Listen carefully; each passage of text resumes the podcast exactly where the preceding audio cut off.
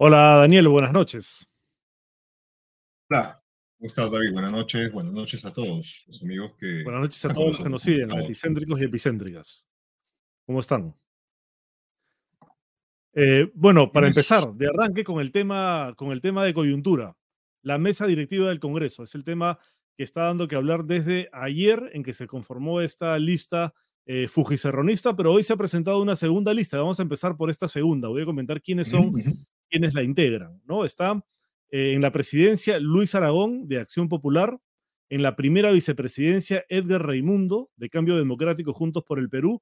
En la segunda vicepresidencia, Paul Gutiérrez, del Bloque Magisterial. Y en la tercera vicepresidencia, Elías Varas, de Perú Bicentenario. Haciendo cálculos, porque todo el día se han estado sumando y restando votos, esta lista alcanzaría aproximadamente 55 votos hasta el momento. Es lo, que se calcula que tienen hasta este momento, sumando a los miembros de sus bancadas, de estos grupos eh, parlamentarios, y también algunos no agrupados, por ejemplo, ¿no? Esa sería la lista 2. Y la lista, la lista Keiko Serronista, ¿cuántas, eh, más o menos cuántas, eh, en cuántos votos se calcula hasta el momento? Se estima que tienen entre 62 y 63. O sea, están bien cerca de llegar a la mayoría, digamos, a la mitad más mm. uno, ¿no? Pero recordemos que la elección de mm. la mesa es, primero gana la que llegue a la mitad más uno, o sea, 66 votos, pero si ninguna llega, hay una segunda vuelta en la que gana simplemente la que tenga más votos. La que tenga un voto más que la otra es la ganadora, ¿no? Entonces, en eso se resume. Finalmente, la que tenga más votos es la que va a ganar. Ahora, sobre la lista fujicerronista, ¿quiénes están? Alejandro Soto, de Alianza para el Progreso. Varios medios han publicado que tiene más de 50 eh, denuncias que están a nivel fiscal Ahora eh, se ha comentado que en realidad se han archivado algunas de ellas, pero que otras están abiertas. Él ha respondido diciendo que no tiene nada, mostrando antecedentes policiales y judiciales, pero ahí no aparecen las denuncias fiscales. Pues entonces su respuesta tampoco eh, termina desmintiendo lo que han publicado algunos medios. En la primera presidencia está Guerra García. Su respuesta es incompleta, ¿no? Sí, porque no se refiere justamente a la cantidad de eh, casos que tiene a nivel eh, eh, fiscal a nivel del Ministerio Público. ¿no? Esa, parte no la ha aclarado bien todavía.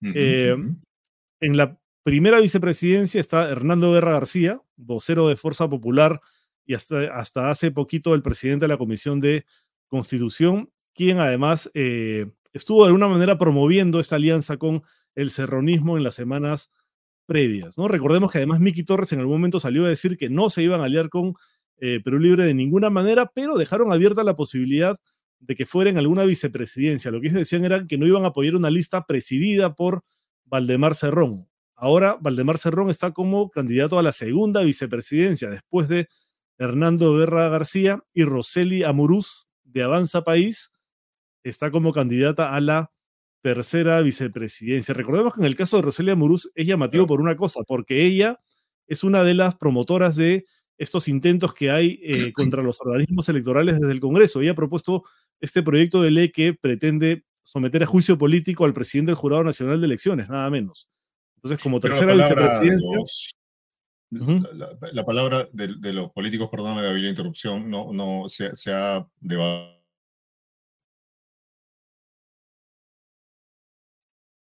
Uy, creo que Daniel tiene problemas de internet o yo tengo problemas de internet. No sé, uno de los dos está un poco... A ver, los comentarios que alguien nos diga. ¿Se, le escucha a Daniel o creo que se ha desconectado Daniel? Sí, por lo que veo se ha desconectado Daniel. Bueno, mientras se reconecta, vamos a comentar algunos de los tweets, algunas reacciones a justamente la primera lista que se presentó ayer. Ha habido reacciones de todo tipo. Primero empecemos con las reacciones de los mismos protagonistas de la lista. Hay reacciones del Fujimorismo y también del serronismo del propio Vladimir Cerrón. A ver, Ricardo, empecemos con los, con los tweets, por favor. Daniel, ¿ya volviste? ¿Soy? ¿Me escuchas? Ya soy, ya, perfecto, perfecto, perfecto. Ya, eh, vamos a poner algunos tweets, comentaba. ¿Se, me escucha bien? Sí, sí, está bien. Ahora está mejor que antes. Perfecto, gracias. ¿En qué estamos? En los tweets. Por ejemplo, en las reacciones, ¿no? Este, este tweet es de ayer de Flavio Cruz Mamani, que era además, es, el vocero de Perú Libre, quien además había dicho que no iban a ir de ninguna manera con el Fujimorismo. Y ha tuiteado, Perú Libre, la bancada está firme y la decisión del partido se respeta. así como las renuncias. Han renunciado tres congresistas a Perú Libre y justamente ahora vamos a estar con uno de los renunciantes, con el señor Jaime Quito. Este paso puede ser arriesgado, pero es cualitativo. Siendo un partido democrático, expresamos nuestras contradicciones con libertad, sobre todo cuando se trata de obediencia al pueblo. Ellos han explicado que se sometió a votación esa decisión de ir en una lista con Perú Libre y ganaron por una estrecha mayoría quienes estaban de acuerdo con ir, en alianza con el Fujimorismo. Perdón. Eh, tenemos otro tuit, me parece, Ricardo.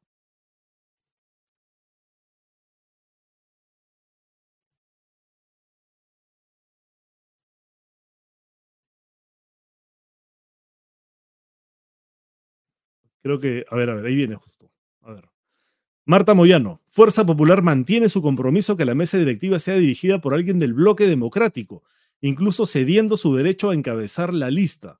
Todo por la gobernabilidad y la estabilidad del país, antes de que sea tomada por niños y caviares. Esto lo han repetido varios fujimoristas, ¿no? Que lo peor que podría pasar es que gane una mesa dirigida o encabezada por los llamados niños y los llamados caviares. Esos son los enemigos para el Fujimorismo y también para Perú Libre. Y justamente eh, estamos ya con nuestro invitado Ricardo, ya llegó el señor eh, Jaime Quito, por favor, para darle la bienvenida.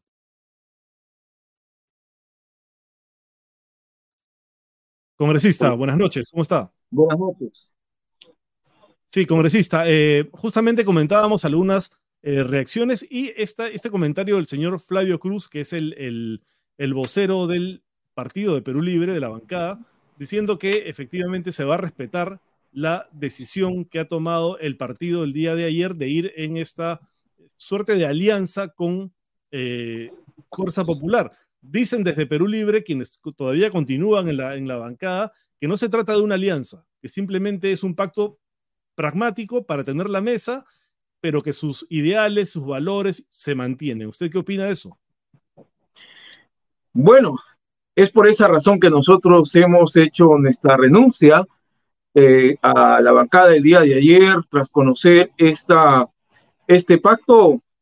Mm, su sinónimo es alianza y las alianzas eh, se dan en aquellos que tienen similitudes y peor aún con una con bancadas que han blindado a este régimen dictatorial que está manchado con sangre sus manos por la muerte de peruanos en los meses anteriores, un régimen que no logra eh, aportar mínimamente a la solución a los problemas, eh, que también ha permitido la muerte de peruanos con el tema de, de las enfermedades en el norte del país.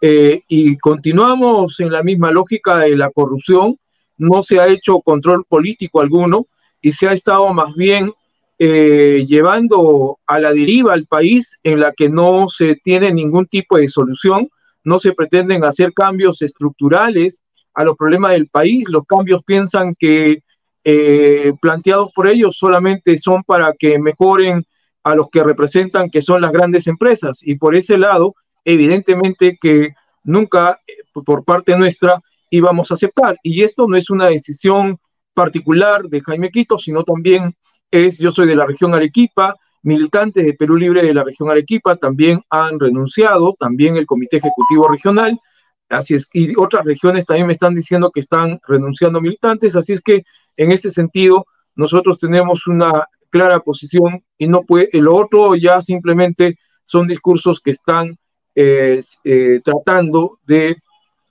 de alguna forma edulcorar la posición que tienen, ¿no? Congresista Quito, buenas noches. ¿De cuántos comités estamos hablando y de cuántos militantes?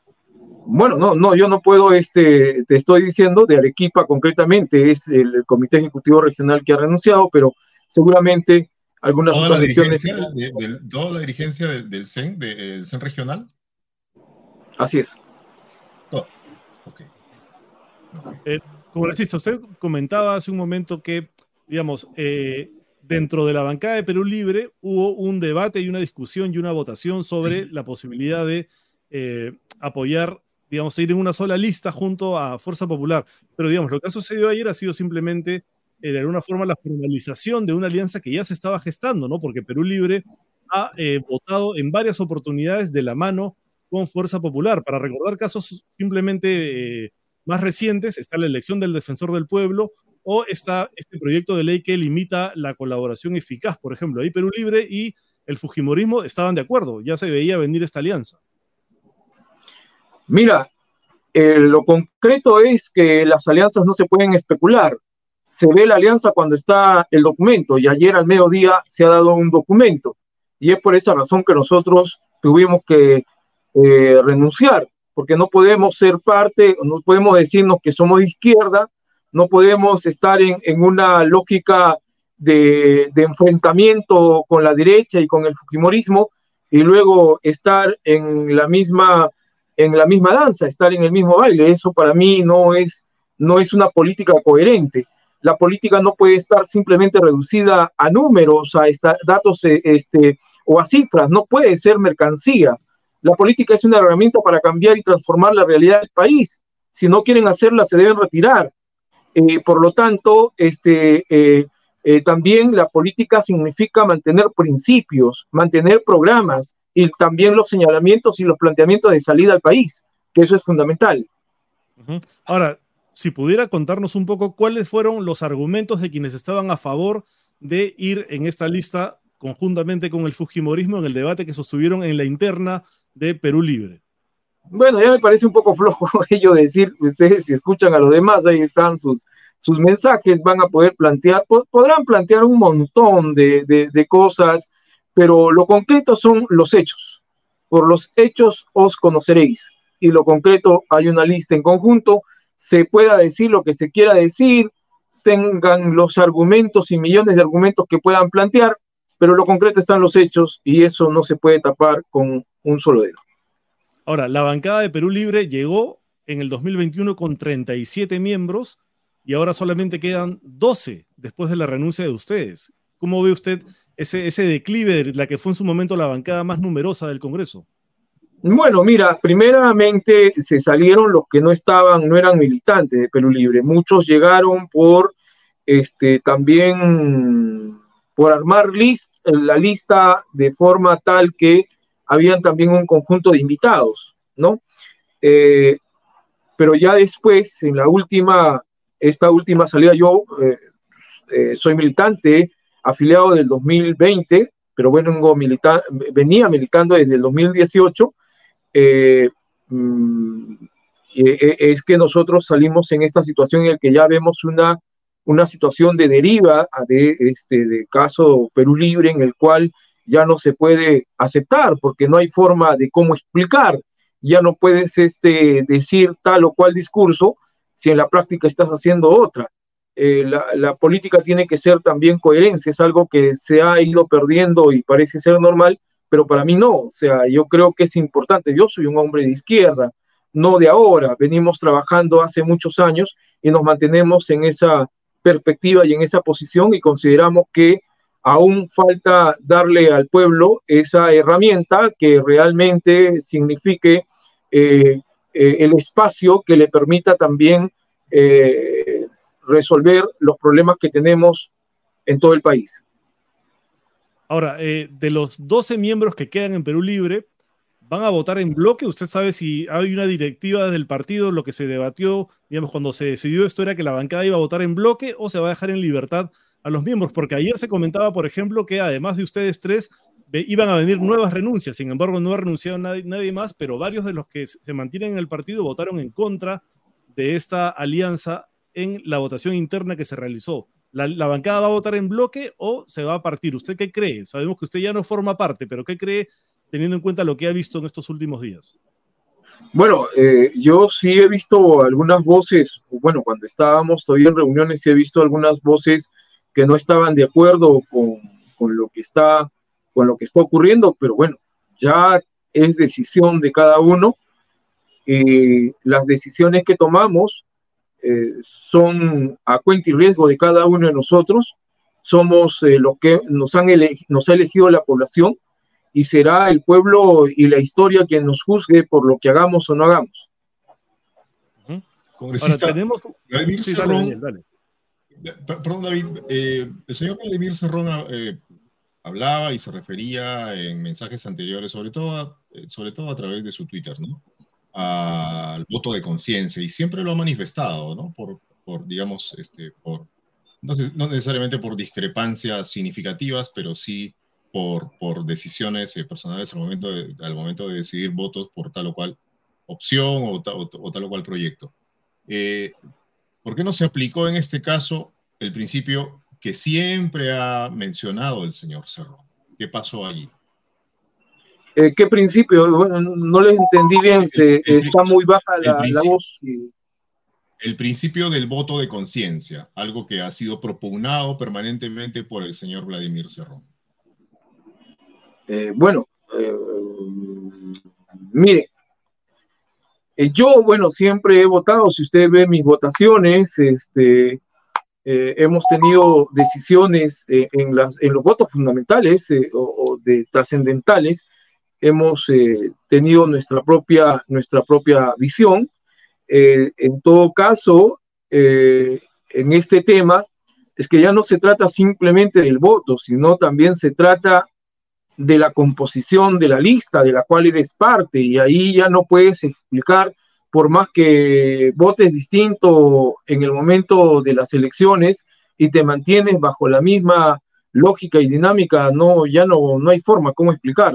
Yo creo que hay cuestiones ya de fondo insalvables. Eh, el, señor Cerrón también permanentemente ha apelado aquel principio marxista del centralismo democrático, ¿no? Para, digamos, para justificar una, una supuesta unidad partidaria de sus militantes, de su dirigencia y de sus congresistas. Eh, digamos que hizo agua el centralismo democrático tal como lo piensa el señor Cerrón.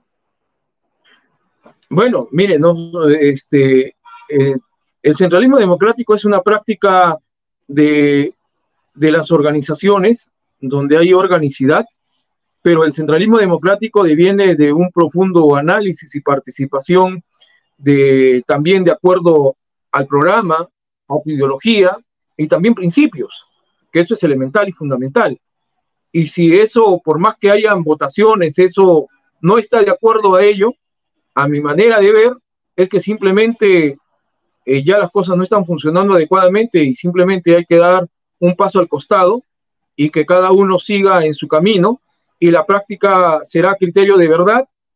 Y eh, aquí, como dicen, hagan si buen viento, porque no podemos este, eh, seguir en esa, en, esa, en esa situación, ¿no? Creo que eso es importante y fundamental para darle también este, a, la, población una salida ante, este, ante esta pobredumbre que también se está viviendo en el país y rechazo total que existe de, la, de parte de la población a diversas instituciones. Sí, eh, señor Quito, justamente las bancadas que participan en esta lista a la que se le ha denominado la lista del Fuji y han publicado un comunicado que queremos compartir con usted en el que explican de alguna manera o intentan explicar esta, esta alianza, ¿no? Eso lo ha publicado la bancada de APP, pero es un comunicado conjunto. Anteponemos los intereses nacionales frente a nuestras diferencias, se titula. Los congresistas que integramos las bancadas de Alianza para el Progreso, Fuerza Popular, Perú Libre, Avanza País y Somos Perú, ante la grave crisis económica y de seguridad que vive nuestro país, hemos decidido impulsar una agenda común que ayude a superar sus difíciles problemas más allá de las diferencias que se mantienen entre nosotros. En tal sentido, promoveremos medidas legislativas que ayuden a combatir con mayor eficacia la delincuencia y la pobreza, así como aquellas que ayuden al cierre de brechas sociales que se tiene y que han sido tradicionalmente postergadas. Asimismo, se priorizarán aquellas medidas que faciliten la reactivación económica de las MIPES e impulsen realmente el agro, porque ambos sectores son los verdaderos generadores de puestos de trabajo y motor de nuestra economía. Por un Congreso de todo el Perú al servicio de todos los peruanos. Bueno, cuesta trabajo, la verdad, creer que esto sea cierto, considerando que durante el tiempo que ya han estado eh, en, el poder y desde sus propias bancadas no han propuesto ninguna ley eh, eh, que efectivamente beneficie a todos los peruanos. Se han, se han básicamente dedicado a defender sus intereses particulares y hacer alianzas con tubernios, como es, lo es la propia conformación de esta lista. ¿Qué opina usted de, esta, de estas intenciones que han propugnado en este comunicado diciendo que van a hacer lo mejor para el país y van a aprobar leyes a favor de todos los peruanos para combatir la delincuencia y la pobreza. Pero allí no, están, explicando la decisión que han tomado, ¿no? De ir en alianza eh, para eh, eh, tentar la mesa directiva, ¿no? el control de la mesa directiva, sino básicamente están diciendo, bueno, nos juntamos para esto, para hacer esto. Es como sus promesas de campaña, son sus promesas de campaña. Claro, claro, exactamente. Es como, es como el programa, ¿no? Como el programa de campaña este, o, la, o, las, o la lista de buenas intenciones. Eh, eh, si, si, es solamente eso, bueno, este, creo, que, creo que están, eh, congresista, precisamente, congresista, ¿nos escucha? ¿Congresista Quito? Sí. Ya, perfecto. Muchas gracias por, por, por, volver, congresista. Estábamos comentando que esto, más que una explicación, es más bien una relación de buenas intenciones y, y, una suerte Uy. Sí, decíamos que era como, que son como las promesas de campaña de la lista, de la lista número uno. Yo le quería preguntar, congresista, ¿usted va a apoyar la, lista dos, la lista que tiene como eh, candidato a la presidencia del Congreso al señor Aragón de Acción Popular? A ver, mire, primero la lista uno, evidentemente, eh, se, le se le ve por todos estos dos años que han tenido la conducción de la mesa directiva, nos han llevado a este precipicio de más del 90% de eh, rechazo de parte de la población, a un golpe eh, de Estado, según mi punto de vista, porque no se, ha, no se ha respetado nunca la Constitución ni el reglamento, quieran, digan lo que digan, pero eso ha sido lo concreto. Eh, hemos visto copamiento de diversas instituciones, hoy están este, encaminados para ver cómo en una próxima elección eh, gana, ganan uno de ellos para continuar garantizando eh, las políticas neoliberales y no se puede ser parte de eso ni se puede avalar todo ello.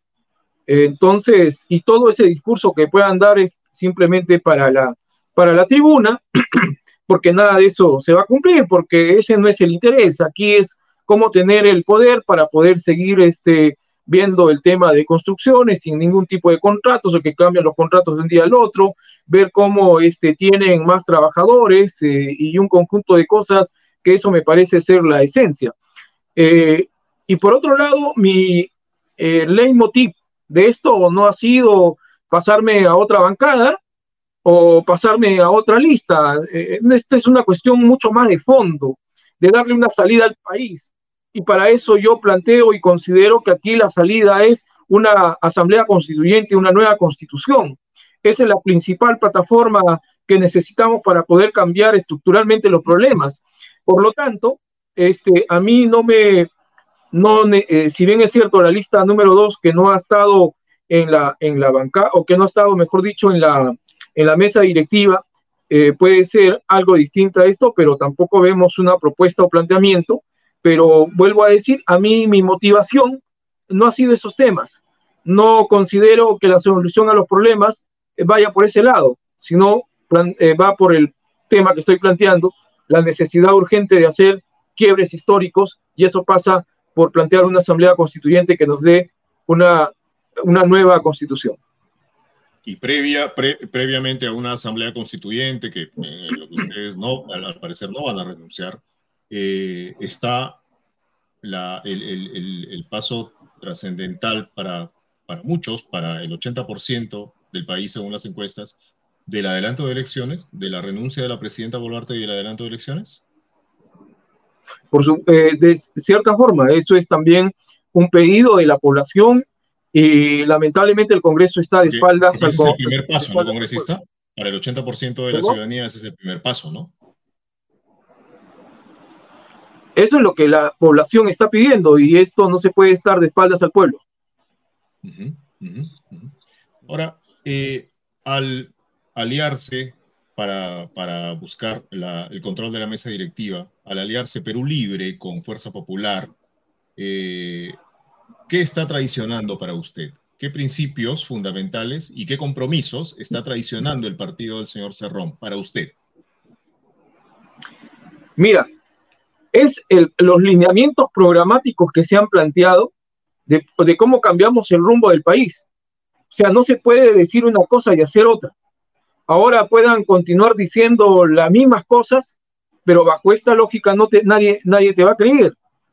O sea, aquí lo que se está simplemente señalando es que están avalando también a la, a la dictadura, porque es esta lista la que ha blindado a lo largo de estos siete meses, ¿no? Porque ya han estado en el Congreso. Y los principios, el principio fundamental es que nosotros tenemos que plantearle claridad a la población frente a esta situación de incertidumbre y una izquierda o uno que se reclama de izquierda tiene una posición programática respecto a la salida del país y no se puede claudicar con aquellos que son no solamente enemigos históricos, sino que también son este, eh, eh, que han hecho bastante daño a lo largo no solamente de estos últimos años, sino desde... Hoy día la señal está un poco complicada. Sí, sí, sí, sí. Otra vez está fallando la señal de, del congresista Quito. Bueno, este, en todo caso, estamos concluyendo esta entrevista. Ojalá que ingrese para, para, para los últimos comentarios. Eh, muy, muy, muy, rápidamente, congresista, felizmente ya volvió. Eh, el, el, usted eh, está señalando o está concluyendo que el partido Perú Libre se suma ahora al blindaje al gobierno? Si es que no lo ha estado haciendo ya, ¿no? Desde lo que se, este, en política, los hechos son los que te dicen el camino que estás siguiendo. O sea, más allá del discurso que puedas tener y la práctica concreta es que se ha armado una lista conjunta con aquellos que hoy están blindando al gobierno. ¿Hay un fujicerronismo en el Congreso que va a blindar al gobierno de la señora Boluarte? Más allá del fujicerronismo, yo no soy este de aquellos que pone apellidos, mm, la política no se puede no individualizar. De, acuerdo, pero hay una alianza que va a blindar al gobierno de la señora Boluarte. también de la política, ¿no? No, pero bueno, lo, lo concreto es que hay eh, bancadas, bloques, listas que digan lo que digan, en la práctica están eh, con, este, eh, con, esta, con este régimen y planteando también una lógica de defensa de lo que se viene haciendo. Bueno, muchas gracias, congresista. Este, muchas, gracias, por la entrevista, congresista, muy amable. Congresista, muchísimas gracias por, por, haber estado con nosotros a pesar de la mala señal. Eh, eh, de todos modos, estamos en contacto en, eh, en, cualquier otro momento. Le agradecemos por haber brindado, habernos brindado estos minutos. Muy amable. Gracias. Gracias y buenas noches. Buenas noches. Gracias. Daniel, tenemos, una, tenemos un, un anuncio antes de continuar. David, sí, vamos con nuestro anuncio. Vamos con nuestro anunciante antes de pasar al a, a, nuestro siguiente invitado también. Siguientes, ¿ah? Vienen en, en, pareja. ¿Con quién, ¿Con quién estamos? ¿Con quién estamos eh, en, este, luego en este tenemos este primer bloque? A, luego tenemos a Pedro Salinas y a Susel Paredes, pero vamos primero con el anuncio. Comienza tu día contigo, con el yogur natural y balanceado de Tigo. Solo frutas frescas, mieles y algarrobinas que se derriten en tu boca especialmente seleccionadas para ti. En el cuidado de tu alimentación, Tigo está contigo. Tus días siempre son mejores con yogur Tigo. Tigo, naturalmente bueno.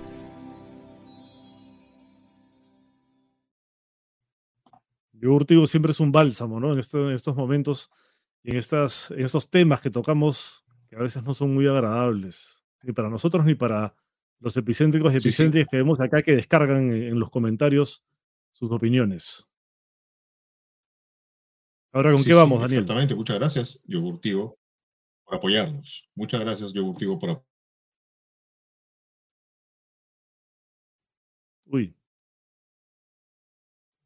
Seguimos con problemas con la señal de Daniel. Entonces vamos a darle paso a uno de nuestros siguientes invitados. Primero vamos a estar con Susel Paredes y luego se va a sumar Pedro Salinas, quienes se han reunido hoy con esta comisión que ha enviado el Vaticano. Hola, Susel, ¿cómo estás? Buenas noches. Hola, ¿cómo estás, David? Este, Bien, ¿qué tal? Bueno, Acabas de salir de la reunión. Sí, estoy.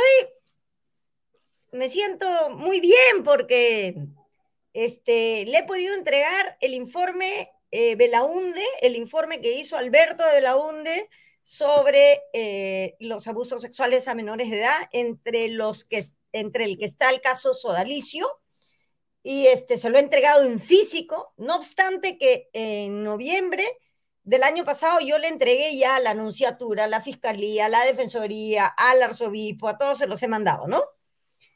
Pero se, entregárselos así físicamente y explicarles, ¿no? La importancia este, de reparar a las víctimas y sancionar a los culpables, porque este, las, las víctimas han quedado pues heridas, ¿no?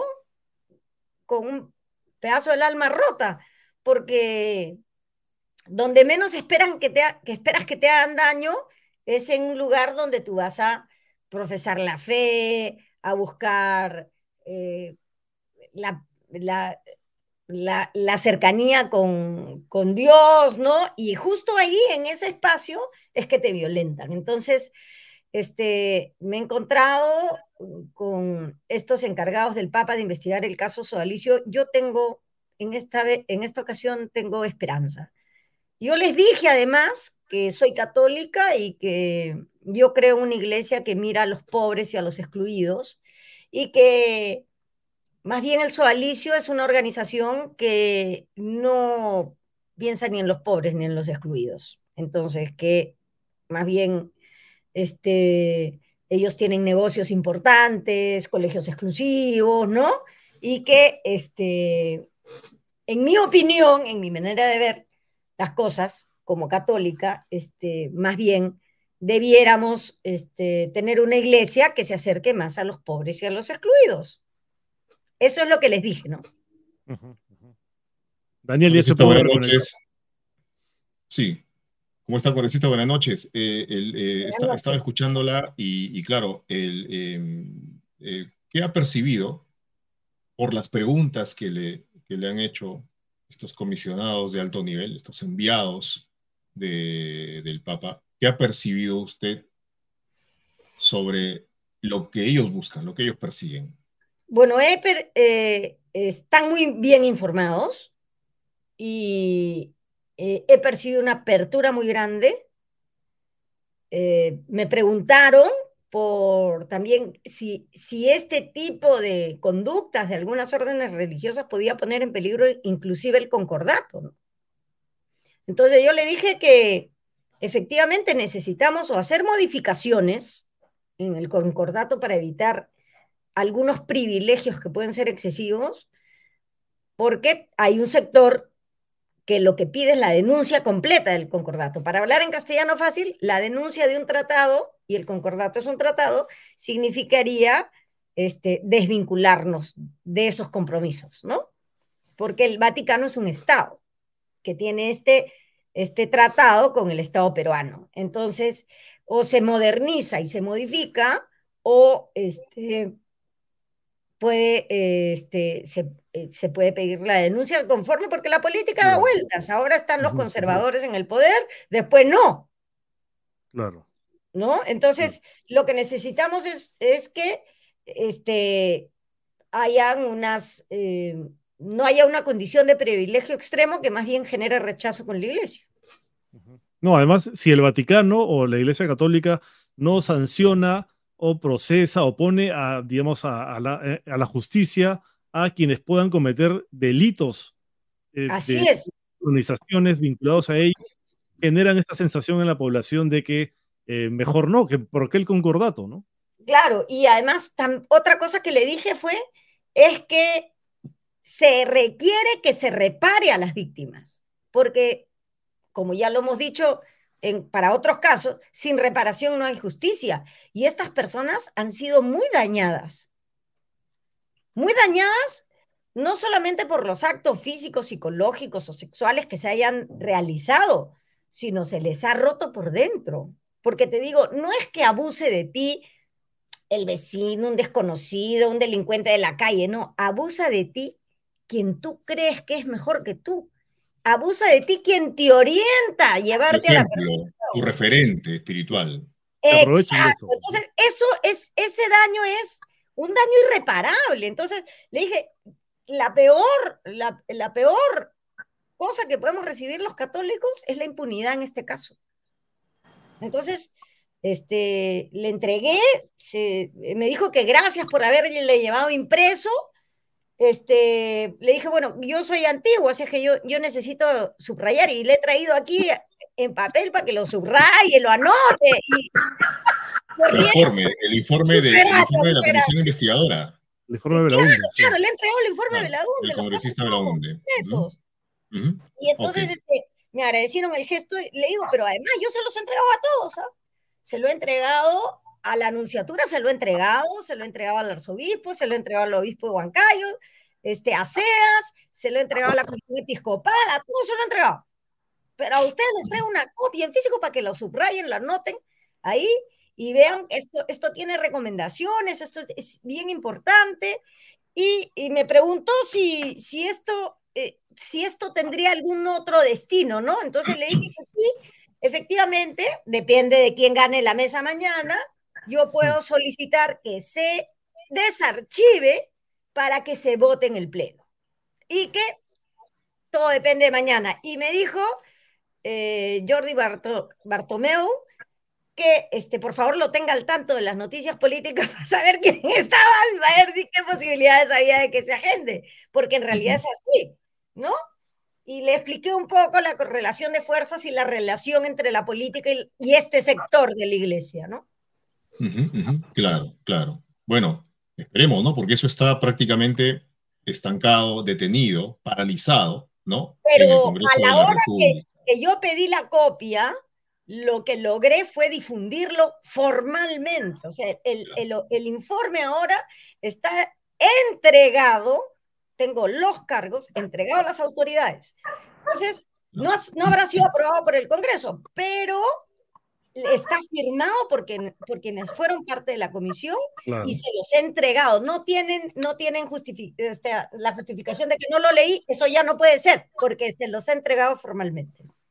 Muy bien, damos la bienvenida también, David, a Pedro Salinas, periodista, investigador, de este caso, eh, el, iniciador, digamos, de junto con He pensado mucho en ti, Pedro, mientras entregaba el informe. Lo que en los últimos años. Y, y, y, causante de que, esta visita se haya concretado por fin.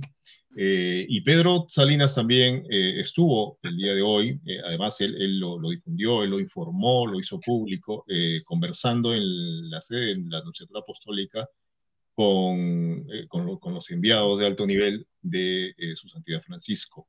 Pedro, justo le preguntábamos a la congresista Paredes por las preguntas ¿no? que, le, que le hicieron, qué percibió, y, esa, y eso es importante este, también preguntártelo a ti, ¿no? ¿Qué, cuál, es tu, tu, lectura? Hola David, Daniel, Susel, me, has hecho reír, hemos hecho una broma interna, este, que solo Susel y yo sabemos por qué nos reímos, pero este, la, mm, la conversación con Monseñor Chicluna y Jordi Bertomeu, eh, comentaba con, con Pau ahora más, más temprano, porque yo entré y nos cruzamos con Pau en, en la recepción de, de la anunciatura, este, nos ha dejado con una sensación de, de cierre, ¿no? De cierre de una historia que va, ahora sacando cuentas, ya va por los casi 13 años 13 años en los que no ha pasado absolutamente nada en el ámbito judicial, en el ámbito de la Iglesia Católica, ni en el ámbito político, que si bien es cierto, han pasado cosas como el informe de Belaunde, que desencriptó eh, su cel y ahora es público gracias a su gestión. Eh, en el ámbito eh, eclesiástico ha pasado poco o nada. Y en el ámbito judicial, mira, esto empezó eh, con una acción fiscal eh, actuando de motu propio, la fiscalía, pero hasta el día de hoy la única noticia que tenemos es que el caso está a punto de archivarse. Y esta visita em, de la misión Chicluna Bertomeu lo que hace es, de alguna manera, reabrir una, una luz ¿no? al final del túnel. poner una luz al final del túnel, porque em, la, la, reputación de, de Ciclón y Verdomeu les precede, es gente que ya cuando han trabajado juntos, esta es la segunda vez que lo hacen. Justamente por eso te, te, quería preguntar, tú los llamas los, los Van Helsing de la, de la pederastía eclesiástica, que nos cuentes un poco la trayectoria de ellos dos. Porque, porque esos son, mira, eh, el caso del mexicano Marcial Maciel lo investigó eh, Monseñor Cicluna. Él entregó un informe devastador contra Maciel en el año 2005. Y recién en el 2008, Ratzinger sanciona, entre comillas, a Maciel y los legionarios que pudieron ser disueltos, se decidió que siguieran existiendo. Y luego hemos conocido, hemos conocido más abusos, que en plena investigación eh, vaticana se pusieron a abrir cuentas offshore los dos eh, brazos derecho e izquierdo de, de, Maciel, que el comisario italiano eh, Velasio de Paolis se quedó tres años muy bien remunerado por los propios legionarios de Cristo con los vicecomisarios para no llegar a nada. ¿no? y Bertomeu, por su lado, ha hecho cosas en Paraguay, en Costa Rica, este, en Bolivia, hace muy poco. Y cuando se ha juntado con Chicluna, en el caso Chile, en el 2018, pasaron cosas. O sea, en Chile fue un terremoto. Gracias al informe Chicluna Bertomeu, eh, todos los obispos chilenos, todos tuvieron que renunciar. ¿no? Este, y se hicieron una serie de protocolos y las universidades como la Católica han hecho estudios, se publicaron libros, investigaciones, para que estas cosas no vuelvan a, ocurrir. Depende eh, mucho, Pedro, de quién esté entonces en el Vaticano, quién esté en la cabeza del Vaticano. Bueno, sí, claramente este Papa, digamos, pese a las, no, no digo a las limitaciones, sino a la, a la indolencia de la burocracia vaticana, porque en el caso Sodalicio, si hay un cómplice para que las investigaciones en el Sodalicio no hayan llegado a ningún sitio, ese cómplice se llama José Rodríguez Carballo, un español, secretario ejecutivo de la congregación de la que depende del Sodalicio, que es la congregación para los institutos de vida consagrada y sociedades de vida apostólica.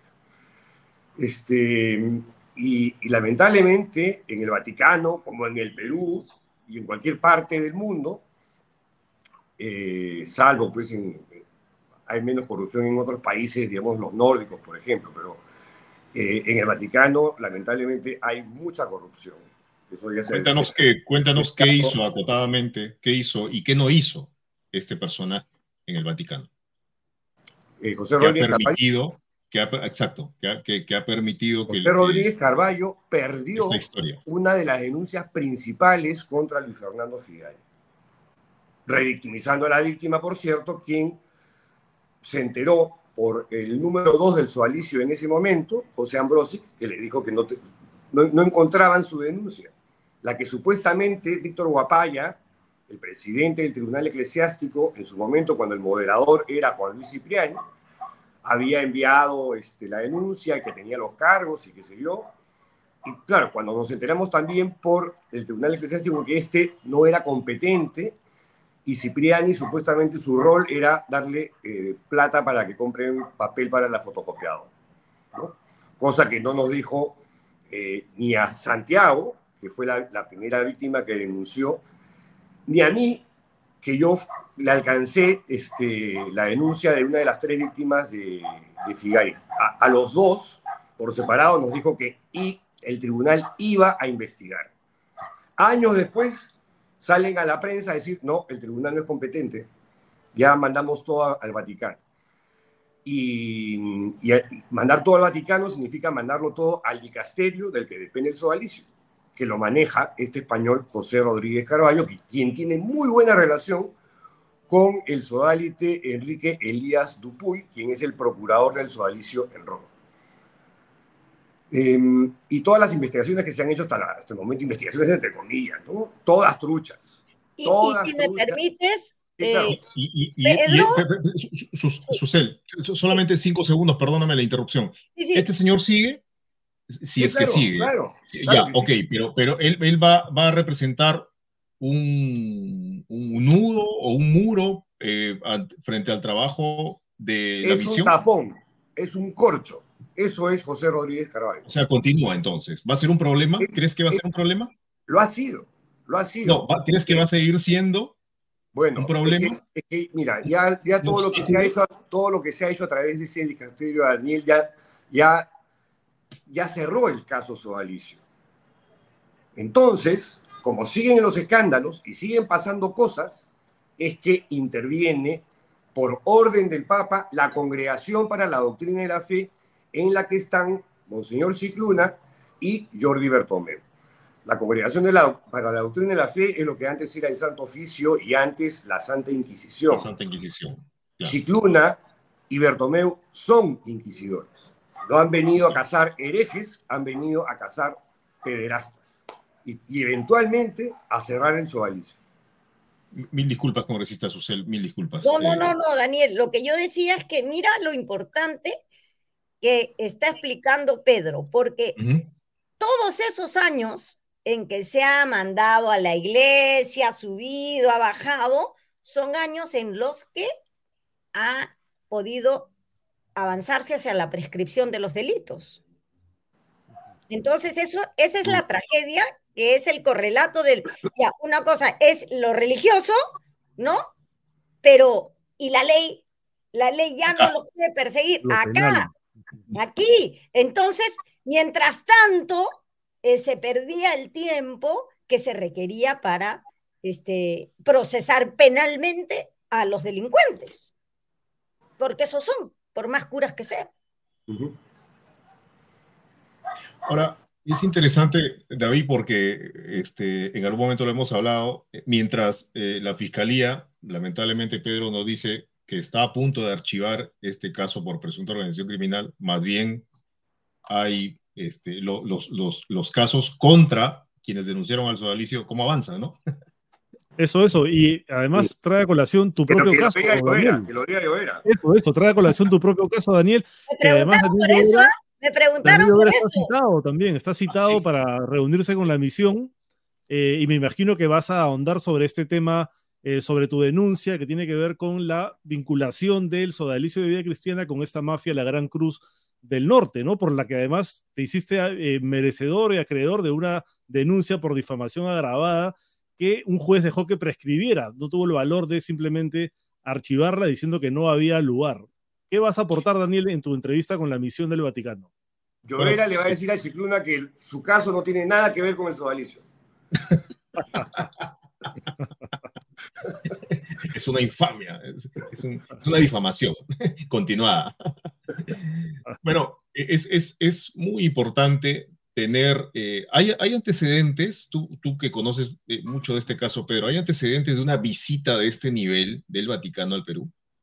Mira, el precedente más cercano es el, de Chile, en el 2018, donde estuvieron eh, una semana o diez días con reuniones súper intensas desde muy temprano en la mañana hasta el final del día, incluyendo sábados y domingos. Luego de eso hicieron eh, un informe de más de 2.500 páginas, se reunieron con 64 o 65 personas y en tres meses el Papa ya estaba eh, pidiendo la renuncia de la totalidad de los obispos chilenos para poner pastores idóneos en los lugares donde esta gente había encubierto o había abusado o no había hecho absolutamente nada frente a esta, a esta lacra, ¿no? Claro. Eh, congresista, hace un momento, antes de, que, de, de, la entrevista con ustedes, estuvimos eh, conversando, David y yo, con el congresista Quito, renunciante, congresista de Perú Libre, ¿no? Ya nos vamos a los temas terrenales ya. Eh, claro, más allá de lo que dijo del matrimonio este extraño este, entre los fujimoristas y los erronistas, etc., hay posibilidades de que el Congreso tenga una mesa eh, acorde con las necesidades de ese informe, de que ese informe sea sometido a agenda y a posterior debate? Justo eso me pidió Bartomeu, me dijo, téngame al tanto de la conformación de la mesa, porque yo le expliqué, si gana la, la lista 1, se acabó, esto no se va a ver, por lo menos en esta legislatura. Pero si gana la otra lista, de la que yo voy a apoyar, que la lista 2, sí tenemos posibilidades que se debata, ¿no? Entonces, un poco me pidió la explicación de la correlación de fuerzas en relación a las cercanías con el sodalicio. Y le dije que ahí también estaban eh, en una misma línea con los, con los congresistas este, de otras religiones, pero que tenían una cercanía muy grande por causa de las, de las propuestas que tienen, ¿no? Ahora, congresista, usted, usted, me hace acordar eh, cuando, cuando estuvimos la, la, la, última vez, hace unas pocas semanas, en, en una etapa definitiva de, de, mi juicio, el señor Cerrón escribió por Twitter, eh, me, me, me, comentó directamente, ¿no? Que, que, este, que hay que afrontar los juicios, que por qué, este, por qué pides apoyo a los medios de la oligarquía, qué sé yo, este, y que en, en un gobierno de Perú Libre el sodalicio hubiera desaparecido, hubieran aplicado mano dura. ¿Usted cree? No, de ninguna manera. Yo creo que los fundamentalistas de izquierda y de derecha están siempre con, con el poder porque lo que quieren es que no se muevan las estructuras básicas de quienes están en, eh, o sea, de quienes tienen el poder y tienen la capacidad de controlar las vidas de, los otros. Si algo eh, enlaza a los fundamentalistas evangélicos, cristianos y los católicos, es que lo que quieren es el control de las vidas y los cuerpos de las personas de sus fieles, ¿no? Entonces, por eso es bien importante, como le decía a estos, estas autoridades religiosas católicas, que tiene que haber sanción, tiene que haber sanción porque este, eso lo que va a hacer es perder, perder este, creyentes, ¿no?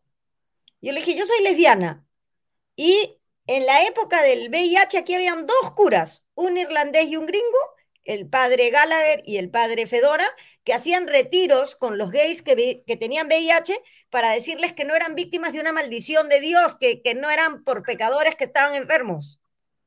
Ya. Y ese, ese tipo de iglesia es la que eh, necesitamos. Esa iglesia es la iglesia progresista, la iglesia que quieren los pobres en la inclusión. Pero tenemos a una iglesia como la del Sodalicio, que es una iglesia de élite, que le gusta estar cerca al poder, que, que y, es el poder que oprime, ¿no? Entonces, este, por eso es que eh, Jordi Bortomeo me dice, por favor, téngame al tanto de quién gana en la mesa, quién gana la mesa directiva, porque de verdad, para este caso es central que este, los conservadores no, no, no estén, porque si no, esto no se va a ver. Bueno, sería importante eh, eh, dar ese mensaje también, ¿no? Públicamente, este, eh, además de, claro, ya, ya, ya no queda mucho tiempo, pero, pero hubiera sido un, tema también de discusión, ¿no? Al momento de la... Hubiera sido interesantísimo. Por porque, porque este, las iglesias, hay iglesias cristianas y, y, muy abiertas, por ejemplo, y una vez recuerdo hablar con un religioso luterano que me dijo, ¿por qué si otros religiosos, refiriéndose a los católicos, ¿no? ¿Cómo se dice? Cuando eh, santifican, cuando le echan agua bendita, este, eh, le echan agua bendita las ¿cómo dices? dijiste? Bendicen, bendicen. Bendicen, pistolas, bendicen aviones, bendicen tanques, bendicen computadoras. ¿Por qué no pueden bendecir el amor entre dos personas? dije, hoy, yo creo que me va a pasar al luteranismo, ¿ah? Porque. Tienes razón. O sea, tú no has visto curas bendiciendo de todo, ¿no? Entonces, este. Sería interesante que, que sepamos que esto también tiene un correlato político. No nos olvidemos que el Vaticano es un Estado.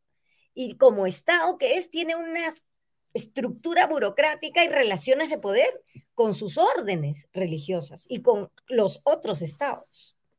No es sencillo, este es un caso muy complicado. Complicadísimo, complicadísimo. Este, Daniel, tenemos un, anuncio. Vamos con el anuncio antes de, antes de, no, no, no se vayan, quédense por favor, quédense, quédense que vamos con nuestro anunciante. A ver, Ricardo, adelante por favor.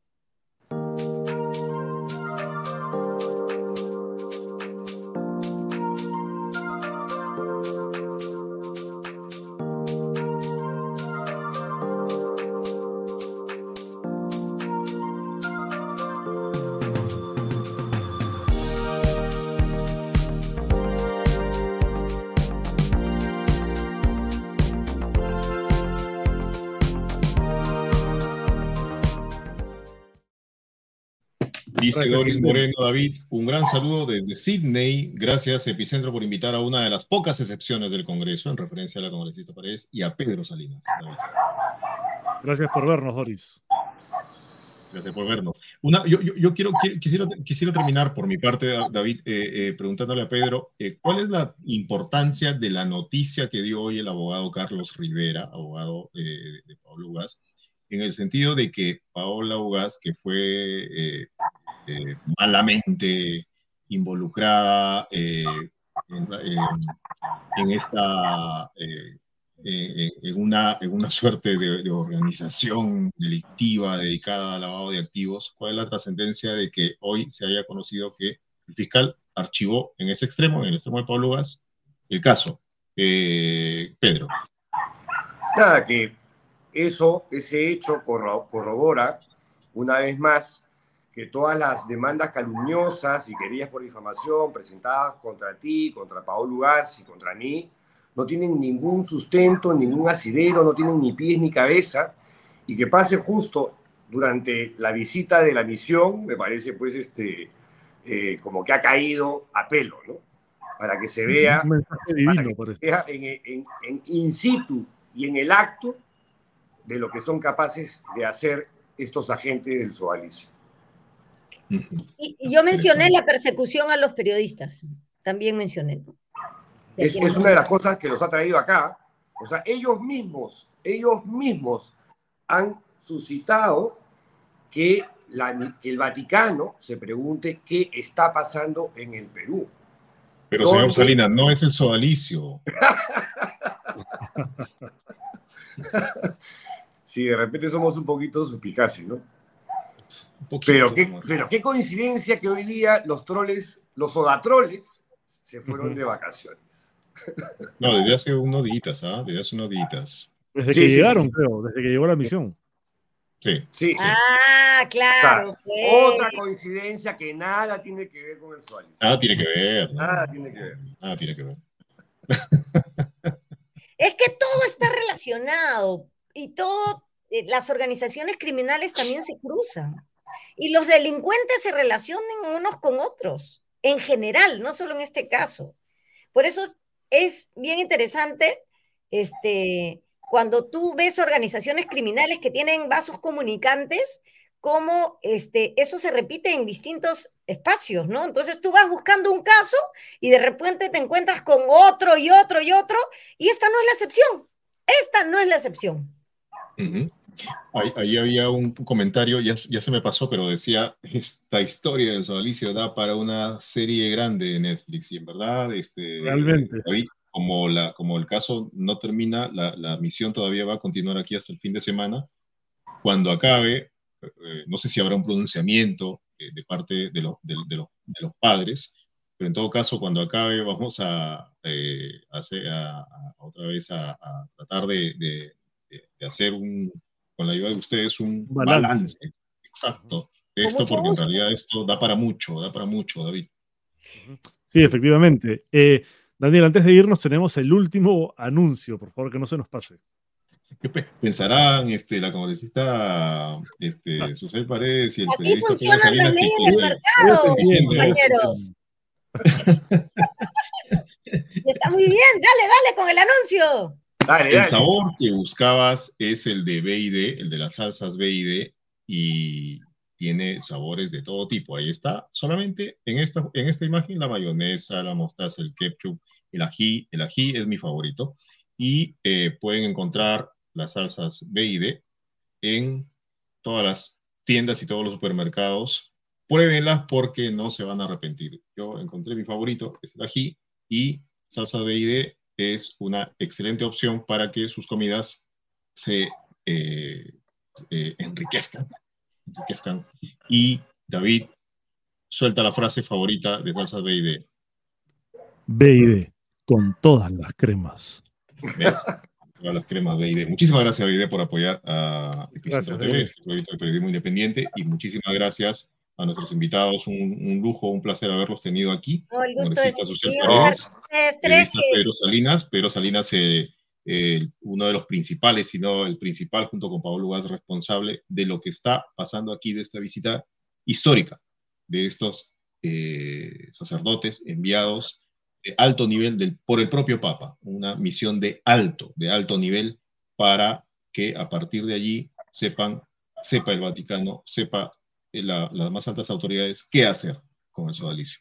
Esperemos, esperemos. Así es, vamos a estar al tanto. Muchas gracias, Pedro. Muchas gracias, Susel. Susel, contigo mañana vamos a conversar porque viene la elección de la mesa, así que por adelantado te, te voy avisando que te vamos a entrevistar a ver cómo va eso. Con gusto. Mañana es mi santo, cumplo 60 años, así es que Ah, Wow, daré muchas Wow. entrevistas. Por... que la pase, que la pase bien, congresista, que, que tenga un gran día mañana, al margen de la política, que tenga un lindo día. Gracias, David. Gracias, Daniel. Y un abrazote para, y un besote para Susel y feliz, feliz día adelantado. Gracias. Hasta mañana. Gracias, nos vemos. Chao, epicéntricos, epicéntricos. Nos vemos.